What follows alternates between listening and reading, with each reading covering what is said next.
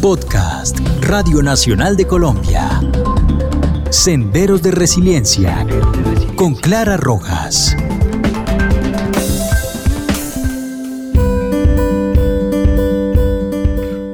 Hola, los saluda Clara Rojas. Hoy tenemos nuestro décimo episodio del podcast Senderos de Resiliencia en las plataformas digitales de la Radio Nacional de Colombia y Spotify.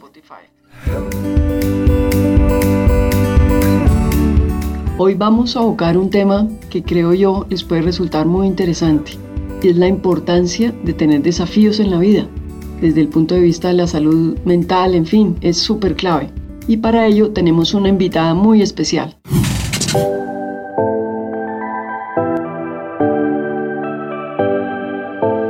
Ella es Cecilia Zuleta, es psicóloga infantil especializada en crianza y desarrollo y además es instructora certificada en Conscientious Discipline. No sé si lo pronuncié bien, Cecilia, bienvenida.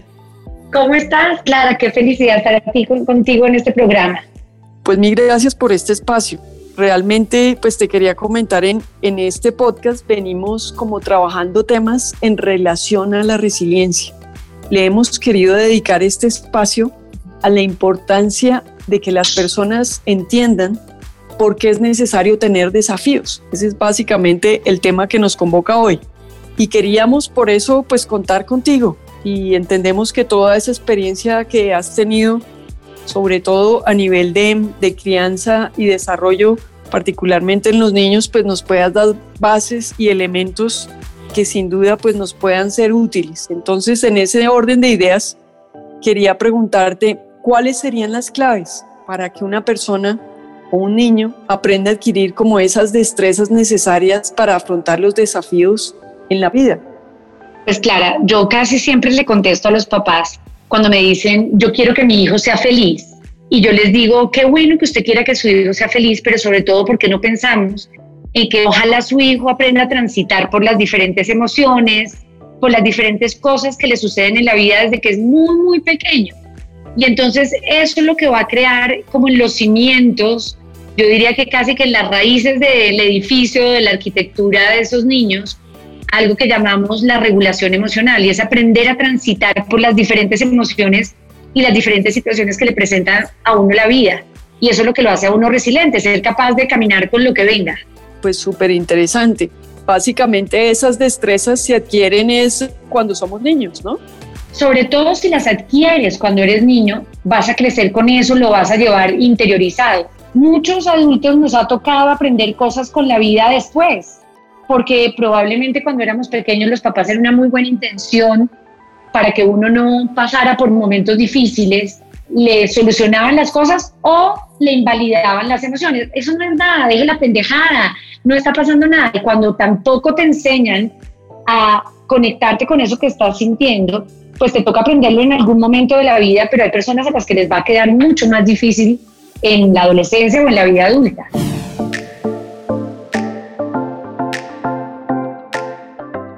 Qué bueno que mencionas los adolescentes, pues por tantas cosas que han pasado en los últimos días particularmente, pues uno se preguntaría por qué los adolescentes y particularmente los jóvenes como que presentan esos niveles de apatía frente, en algunos casos frente al estudio o en otros frente a la sociedad y a veces también ante su propia familia. Yo creería que cuando a uno le han resuelto todo, se genera mucha apatía porque no, no tienes que trabajar por hacerlo.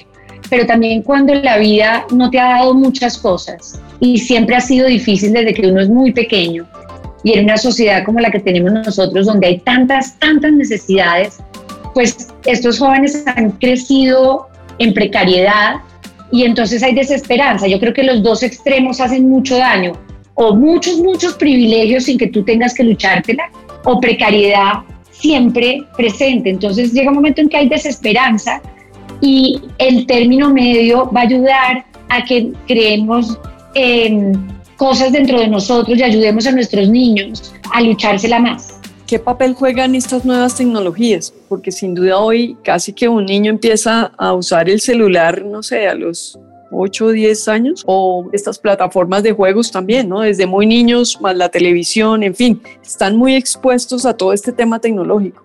Yo creo que hay dos cosas buenas y es que la tecnología, claramente, ¿qué tal nosotros en esta pandemia sin tecnología? ¿Cierto? Es una maravilla como recursos. Pero hay unos momentos de la vida, sobre todo en la primera infancia, donde el cerebro necesita mucho movimiento, hacer, mover las manos para que se desarrolle de una manera óptima. Y yo pienso que la tecnología da una inmediatez, que si los niños y los adolescentes no tienen la posibilidad de que tengan que lucharse las cosas, pues no tienen tantas experiencias. Yo me acuerdo que cuando nosotras éramos chiquitas, pues uno iba al banco a acompañar a la mamá y le tocaba esperar. Si uno, si acaso iba a un restaurante, le tocaba esperar a que cocinaran y le sirvieran. Si uno quería hablar con alguien, le tocaba esperar a que llegara una carta. Y todas esas experiencias le permiten a uno tener como un lapso entre lo que yo quiero y cuando lo obtengo. Estos niños tienen la suerte, pero al mismo tiempo tenemos que ser más intencionales los maestros, los cuidadores y los padres en ayudarlos a que no todo sea tan inmediato porque todo llega inmediato. Las noticias son inmediatas, el chat es inmediato. Si yo quiero hablar con alguien, no sino coger un celular, si me quieren llamar a mí, me tienen que pues simplemente timbrar. Uno tenía que esperar a llegar a la casa, preguntar si alguien lo había llamado a uno, llamar por teléfono y si tenía la suerte se encontraba con la persona. Y entonces esas experiencias que parecen tontas nos permitían tener la sensación de tener que esperar, que las cosas no eran tan inmediatas. Y los papás tenemos que hacer entonces una cosa más intencional de que no todo sea tan inmediato. Y con respecto a los juegos, yo pienso que hay unos juegos que no dan una información tan buena para el cerebro porque son juegos muy violentos y por eso tienen edades y muchas veces los papás se saltan las edades y compran los juegos aunque su hijo no esté dentro del estatus de edad para ese juego. Eso también es muy importante tener en cuenta como esta advertencia. Sin duda como que falta una mayor información en torno también a la tecnología, al uso de la tecnología misma. Sí, sí, eso es importante. ¿Qué faltaría en el sistema escolar y en las familias para lograr que los hijos rompan esa apatía y vayan como adquiriendo responsabilidades básicas, de manera que en el futuro pues no veamos como situaciones violentas que a veces pues son inexplicables. Clara, yo pienso que todo arranca por cosas que son que no cambian generación tras generación ni a través de los siglos que tiene que ver con las emociones. Si yo quiero que mi hijo esté conectado con el mundo, que sea empático con lo que sucede a su alrededor, que tenga comportamientos prosociales, que converse conmigo, tengo que conectarme con él de manera emocional. Y la tecnología ahí juega un papel importante porque cuando un niño se desconecta y se conecta con la tecnología es porque le falta conexión emocional en la casa. Y los papás me dirían, pero es que no le interesa, pero es que no le... Y es buscar momenticos, porque también los papás nos desconectamos. Uno ve una familia, pues cuando nos sentábamos en restaurantes y todos teníamos celular en la mano. Y si entramos hoy a las casas los papás están teletrabajando, los niños están teleestudiando y no hay momenticos donde nos encontremos, donde haya como, nosotros lo llamamos en psicología como el jugo de la felicidad, que es ese momentico donde hay como una cosa súper agradable y deliciosa porque nos encontramos tú y yo, hicimos algo que nos conecta, que nos cocinar algo juntos, leer algo juntos, oír una canción juntos, un abrazo. Entonces yo empezaría por esa parte básica y es conectarnos más los unos con los otros. Ese punto está muy interesante a tener en cuenta. Y para avanzar un poquitico, digamos, para abordar como el tema de los jóvenes, porque quizá hoy es como lo que más preocupa, cuando los vemos en las protestas en las calles, cuando vemos este tipo de vandalismo, de situaciones que rayan en lo destructivo, uno diría, ¿qué tipo de desafíos necesitan estos jóvenes para tomar como unas actitudes diferentes a la destrucción? Yo pienso que es un grupo pequeño. Yo creo que hay unos jóvenes que quieren protestar de una manera adecuada porque no están conformes, porque han crecido como crecimos nosotras en la violencia, porque están cansados y desesperanzados. Pero hay un grupo, yo creo que minoritario, de jóvenes que lo que quiere es hacer vandalismo y protestar por protestar y dañar las cosas y a mí no me gusta hacer juicios y yo casi siempre pienso cuál es la historia de esos jóvenes, cuál es la historia de estos jóvenes que no es que justifique, sino que tiene que haber una historia detrás que hace que esa violencia vaya adentro, que esa rabia vaya muy adentro. Claro, hay jóvenes que han vivido probablemente situaciones más adversas y que han escogido hacerlo diferente. Y obviamente hay unos temas de salud mental en términos de consumo que yo creo que no ayudan mucho en esos momentos de violencia.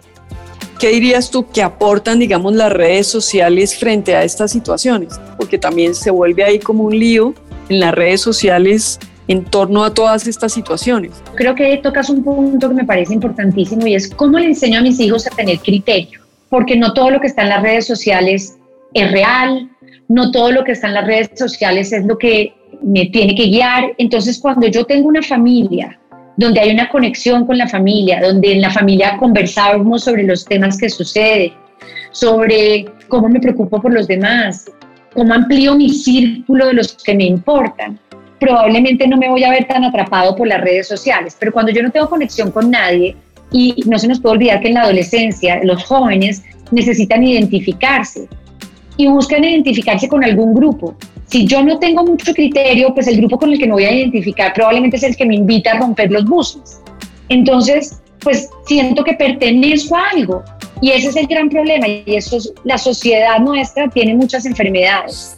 Ese es un síntoma claramente de nuestras enfermedades y es que muchos de nuestros jóvenes, porque no podemos decir que todos, pues están enfermos, digamos, en términos de una sociedad que distorsiona, una sociedad donde a veces en el poder vemos corrupción y eso hace que ellos pierdan la esperanza. ¿Qué podríamos hacer de manera colectiva como por rescatar a estos jóvenes? Seamos utópicos y soñemos un rato y hagamos como lluvia de ideas. ¿Cómo podríamos rescatarlos? Yo cuando los veo, yo casi que te podría decir que no tengo ni idea, pero me he dedicado durante años a trabajar en la primera infancia y en la infancia porque creo que es desde ahí donde tenemos que hacer prevención esto que estamos viviendo, Clara, la desigualdad es tan evidente, tan, tan evidente, eh, como que la escuela, si antes no era para todos, ahora cuando tenemos que ver que un niño para poderse conectar se tiene que conectar a través del celular de su mamá que no tiene datos, luego perdió la escuela durante seis meses, aunque haya miles de esfuerzos, mi sueño tiene que ver con equidades del embarazo. Y ahí es donde vamos a combatir una cantidad de cosas, pero ya con estos jóvenes a mí me encantaría, no sé, sentarme con ellos, conversar, mirar, entender por qué ese es su recurso y no tantas otras cosas maravillosas que hay para hacer, para protestar y para uno, porque uno oye otros jóvenes que están en desacuerdo y que hacen propuestas interesantes y que utilizan el arte para protestar, pero yo creo que tenemos que los adultos tener claro que tenemos que ser más conscientes y cambiar y pues claro, entonces cómo cambias tú a los corruptos o a la gente que se roba las cosas, es bien, bien complejo, ¿no? Hay otro grupo de jóvenes, digamos que son los que algunos estudios muestran, tanto de milenias como centenias, que si bien ya están en su universidad o haciendo un estudio superior, como que no están tan inclinados al mundo del trabajo, ni tampoco hacen algo también para si logran tener su trabajo, mantenerlo. Creo que eso son como generaciones y como ondadas que tienen las generaciones. Yo creo que un antropólogo no lo puede explicar de una manera mejor que yo, pero creería que la falta de compromiso, porque finalmente es como no, no poderse arraigar a nada, tiene que ver con que el arraigo tiene que arrancar por la familia, por esas raíces que uno tiene en las cosas de uno, y con apasionarse por las cosas. Claro, cuando están los tres años que están en un trabajo, están súper apasionados, pero un día dicen como, ya, me cansé, me voy a viajar, o ya, esto no me interesa más y entonces yo tengo que ser feliz. Y vuelvo otra vez donde arrancó nuestra entrevista y es la felicidad per se, pues no puede ser una meta y uno oye mucho, mucho a los papás decir yo quiero que mi hijo sea feliz como única posibilidad. Entonces si los enseñamos a crecer en eso, pues claramente cuando hay malestar, cuando no me va muy bien con mi jefe, cuando estoy cansado, pues boto la toalla y miro a ver qué me trae el porvenir y qué me trae el mundo. Y entonces, pues yo creo que la resiliencia nuevamente va a ser el tema y es cómo yo puedo transitar por momentos difíciles y mantenerme en el lugar, mantenerme en la familia, mantenerme en mi trabajo, en el compromiso que adquirí. ¿Cómo dirías tú que, que el trabajo es importante para un individuo? ¿Cómo mostrarle a las personas que nos oyen la importancia real del trabajo? Que diríamos, pues, que es lo que más dignifica a una persona. En términos generales, digamos que yo soy de la corriente más que dar el pescado, pues de enseñar a pescar. Digamos que esa rueda ya está inventada. ¿Cómo enviar ese mensaje para que estas nuevas generaciones entiendan la importancia del trabajo? Yo creería que la ocupación es importante. El cerebro busca permanentemente ocupación para sentirse seguro y satisfecho. Y yo lo miro más desde el oficio. Claro, muchas personas se ven envueltas en un trabajo que no les satisface porque probablemente los medios por los cuales encontraron ese trabajo tenían que ver solamente con la remuneración económica. Eso cuando estamos hablando de privilegios, ¿no? Pensando también en los policías, ¿no? Si hablamos de compromiso, también son jóvenes, muchos de ellos, y que a veces les toca llegar allá porque es la única opción que tienen. Exacto. Y cuando uno tiene el privilegio de escoger, pues es muy diferente, porque cuando uno tiene el privilegio de escoger, pues puede escoger un oficio que le apasiona y eso hace que el trabajo sea mucho más, digno, o sea, más digno. Cuando a ti te toca escoger hacer algo porque, pues porque te tocó, porque no hay más, probablemente pues no hay mucha satisfacción y cumples solamente como con lo que te toca. Sin embargo, yo siempre rescato que hay una cantidad de gente que le tocó y dice, bueno, ya que me tocó, lo voy a hacer bien. Y eso es la resiliencia y es, ok, si esto me tocó y si esto fue lo que me trajo la vida, pues voy a hacerlo lo mejor que puedo. Nunca se me olvida un señor que me contaba alguna vez que él trabajaba de conductor y él decía que su carro era su oficina y que por eso él la mantenía tan bonita. Eh, y en una ciudad como esta, pues ese es un trabajo que puede ser muy pesado porque, pues porque traba, pues, trabajar entre un carro en Bogotá puede ser una cosa que, es difícil.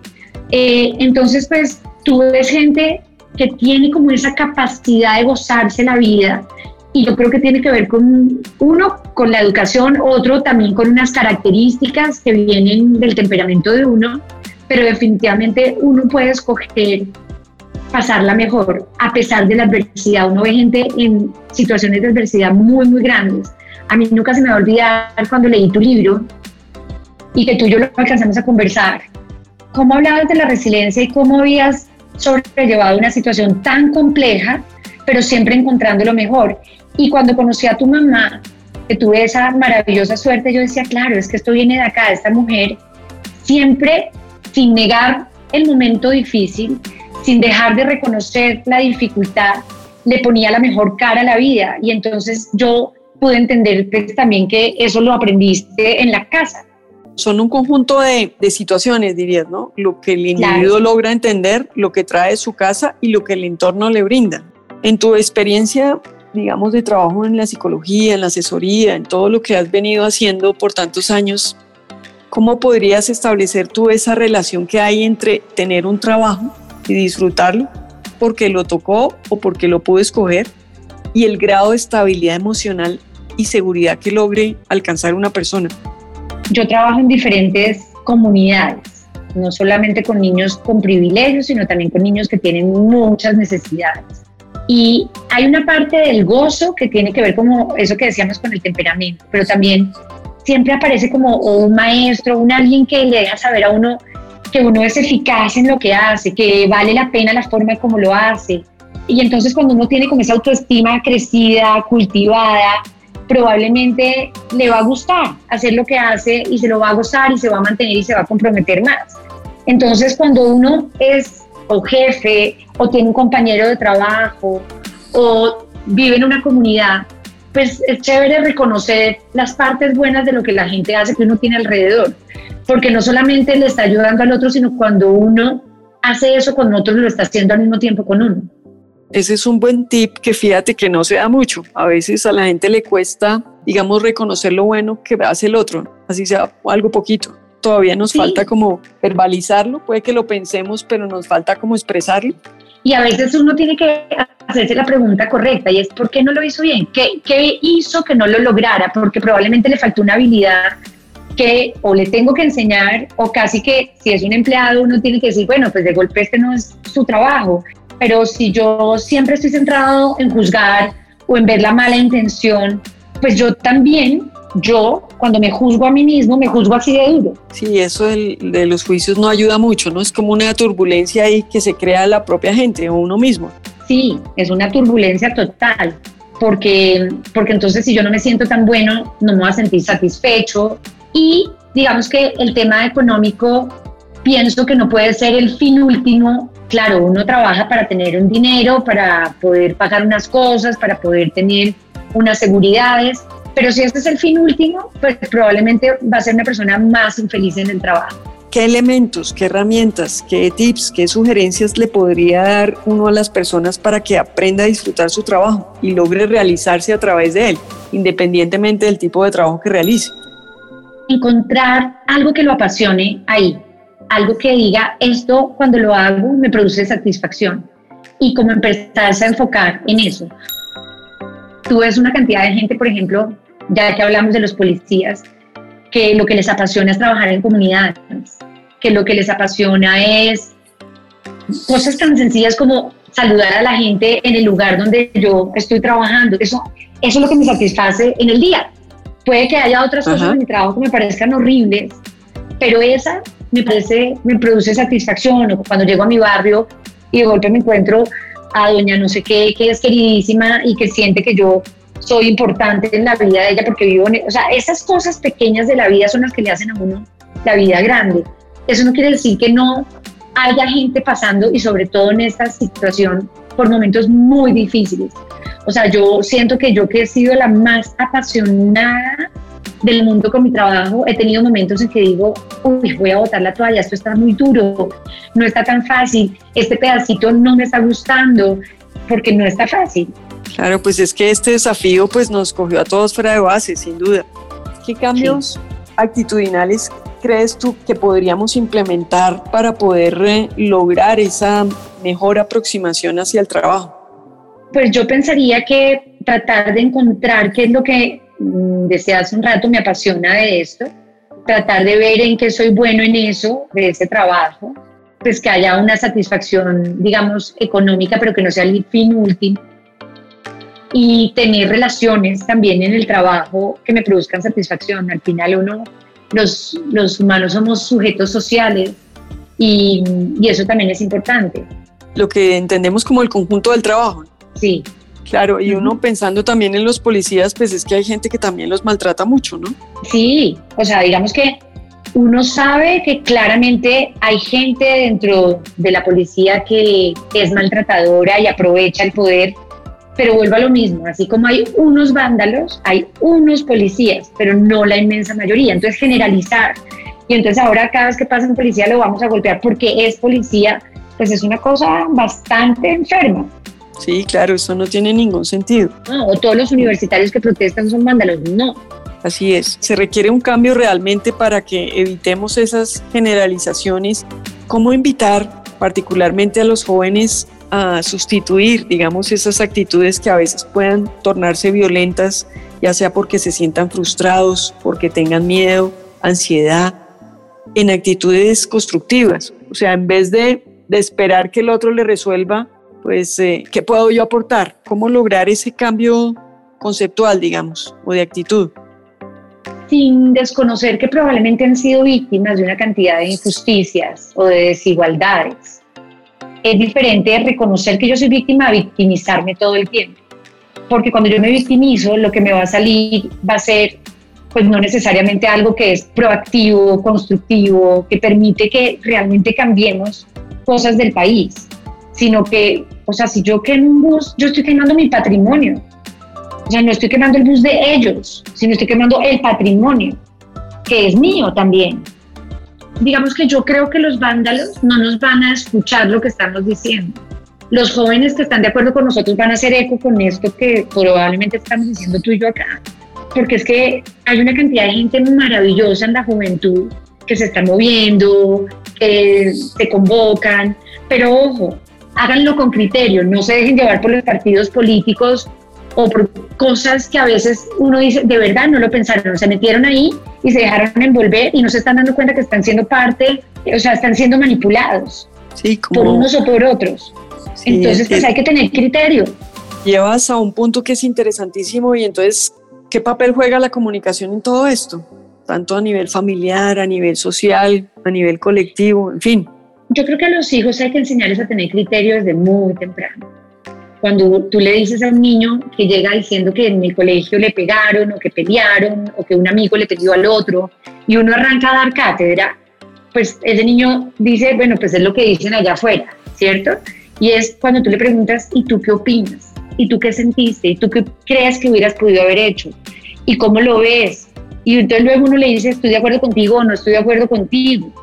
Ahí están generando unos diálogos que permiten que ellos empiecen a formar ideas propias. Y entonces no voy a ir con lo que las noticias me dicen o lo que, lo, lo que el Twitter dice o lo que el partido X dice, sino voy a tener mayor criterio.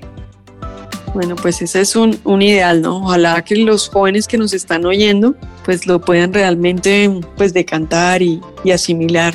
Y, y, bueno, a ese punto dirías, ¿cómo podríamos enseñar, además de lo que me acabas de decir en, en la propia casa, a comunicarse a los hijos, digamos, en el lenguaje colectivo?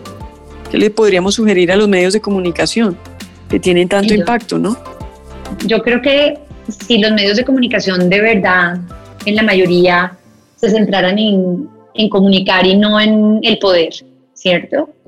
Pues probablemente podrían realmente ser más, yo no digo que objetivos, porque está bien tener opinión, pero mm, no ser tanto como el juego de un lugar o del otro lugar. Pero eso es una cosa bastante controvertida, porque, porque uno ve que los medios, hoy precisamente me llamaron de un medio y me dicen, ay, pero usted, la suscripción, yo dije, no, es que no quiero recibir tantas malas noticias. Y entonces me dijo, no, pero nosotros tenemos más cosas y publicamos más cosas y no sé qué. Y entonces mi hermana se reía que estaba conmigo acá, porque claro que uno va a leer malas noticias, lo que, lo que me hace, me desestimula para, para a veces oír un programa de radio o para comprar un periódico o para comprar una revista, lo que me desestimula es que a veces uno siente cargado ese medio hacia un lugar, no siente que realmente lo estén informando. Entonces, eh, eh, pues esa es la invitación y tratemos de, de, no jugarle el juego a un partido, o, sino realmente a comunicar, pero, pero pues eso es como la historia de los medios en el planeta y por eso las redes sociales cobran tanta fuerza porque pues hay cosas más independientes. Bueno, sin duda, hoy en día tenemos grandes desafíos, pues ya hemos dicho la importancia de entender el trabajo, de aprendernos a comunicar, pero básicamente la mayoría de nuestros problemas dependen de esa habilidad, ¿no? de aprendernos a comunicar. ¿Cómo brindarles esas herramientas a los jóvenes para lo que ellos expresan a través de esta mm, rechazo, frustración, pues digamos el resto le podamos como duplicar, como entender, porque básicamente la violencia también es difícil de entender. Yo creo que hay que escucharlos, Clara. Yo creo que no se escucha a los jóvenes, no se escucha a los niños, se escucha a los adultos y se escucha a unos pocos adultos. La comunicación parte de que haya interlocutores que escuchen. Y ahí yo me pongo del lado de los jóvenes porque siento que en sus casas no necesariamente los escuchan. Y los papás dicen, no, es que ahora no se puede poner límites, es que ahora se traumatizan, es que ahora ellos pueden opinar en todo. Y afortunadamente sí, sí pueden opinar, eso no quiere decir que se haga lo que ellos dicen, pero hay que escuchar porque además ellos a veces nos dicen cosas, por ejemplo, a mí me encanta esta generación, toda su, todo su rollo sobre la ecología, sobre lo que está pasando con el planeta, sobre lo coherentes que son en su alimentación muchos de ellos con respecto a las preocupaciones que tienen y pues nos enseñan cosas que nosotros no aprendimos. Entonces, pues yo pienso que ellos nos están diciendo cosas muy valiosas.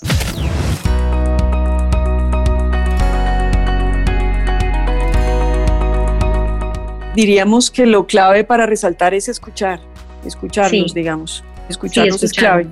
Y ya que pusiste el tema de los adultos, pues también es importante que hablemos sobre los adultos, porque también hemos tenido pues mucha polarización y eso pues no nos ayuda a afrontar el desafío tan inmenso que tenemos actualmente de la pandemia. Entonces, eh, independientemente de la edad, pues la realidad es que todos como sociedad tenemos un inmenso desafío entonces, ¿qué mensaje le podrías dar también a los adultos, digamos, desde el punto de vista de sus emociones? Sin dar cosas prescriptivas, porque claramente yo no tengo una verdad de nada. Sí creo que ser flexibles de pensamiento nos permite solucionar las cosas que se nos vienen encima y nos permite ser más resilientes. Cuando uno es flexible y las cosas no tienen que ser como uno dice y como uno se imaginó y además me polarizo y si tú no piensas como yo, entonces tú y yo somos enemigos. Eso hace que uno tenga un pensamiento muy rígido y precisamente las crisis lo que llevan al cerebro es a, a la creatividad. sea, uno entra en un caos en el que estamos, donde puedo buscar, o sea, la tendencia siempre va a ser buscar eh, patrones y cosas que yo pueda controlar, ¿cierto? Y si entonces yo me voy a un extremo y digo, no está pasando nada, esto es un invento, o me voy al otro extremo en esto es lo peor y se acabó el mundo, pues mi cerebro no tiene la posibilidad de buscar creatividad. Cuando yo vuelvo a, lo que decía yo al principio, a reconocer que tengo que caminar en la incertidumbre, que tengo que caminar en la crisis, que tengo que caminar en la dificultad, eh, van a surgir cosas creativas, van a surgir cosas que me permiten ver cómo lo puedo hacer de una manera diferente. Y entonces eso en términos de lo que tú quieras, tú puedes aplicar esto a lo que tú quieras. Si estamos hablando de la política y entonces yo soy estoy polarizado, pues ahí no va a quedar estancado. Y ahí no voy a generar nada que sea proactivo, sino simplemente me va a quedar oyendo a los que hablan como yo, y eso es facilísimo, pero lo difícil es cómo soy empático con el que no está de acuerdo conmigo, cómo puedo ponerme en un punto en común con el que no piensa como yo, cómo puedo convivir con los que no se parecen a mí. Y entonces ahí es donde el pensamiento flexible nos muestra si somos inteligentes o no.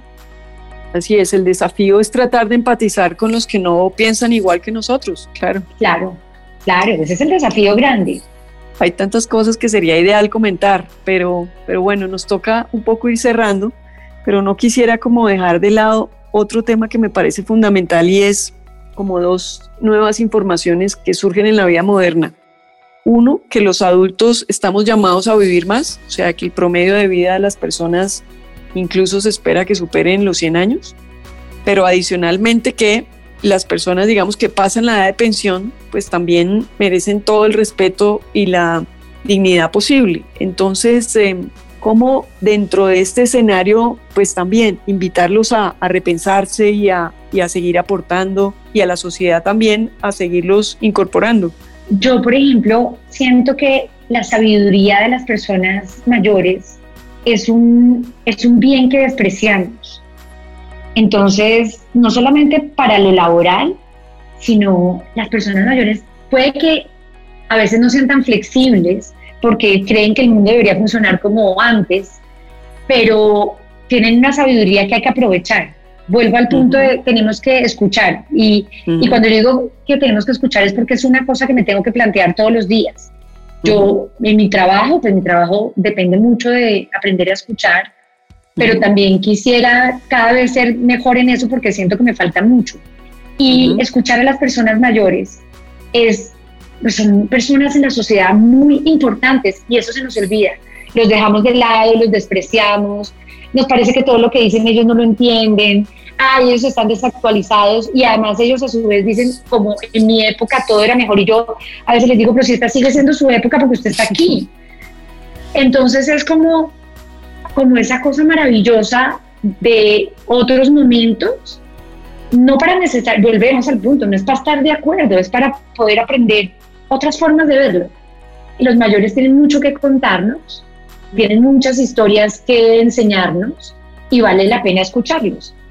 Pues bueno, aquí nos quedaríamos, como te dije, conversando todo el tiempo. Yo quisiera agradecerte, pero pues antes, digamos, de despedirnos, preguntarte si quieres complementar algo más o un mensaje que quisieras enviar.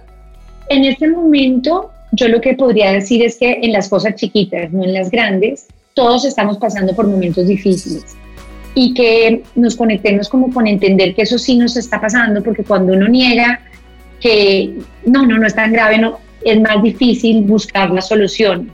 Les deseo a todos lo mejor, que sé que son momentos que ojalá lo que nos lleven es aprender de la humanidad, aprender de la naturaleza, aprender de que no podemos controlarlo todo y que tenemos que lograr ser mejores seres humanos y salir de aquí con algo mejor, que así sea una cosa pequeña, que esto que nos está pasando nos enseña Pues Cecilia, mil gracias. Ha sido un placer tenerte aquí en este chat de la Radio Nacional de Colombia, Senderos de Resiliencia. Y bueno, a todos ustedes también mil gracias por la atención y los invitamos, por supuesto, a un nuevo episodio de Senderos de Resiliencia. De nuevo, mil gracias y feliz semana. Y mil gracias a ti nuevamente, Cecilia. Un abrazo grande.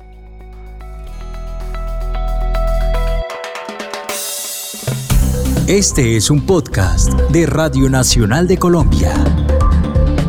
Escúchelo cada jueves.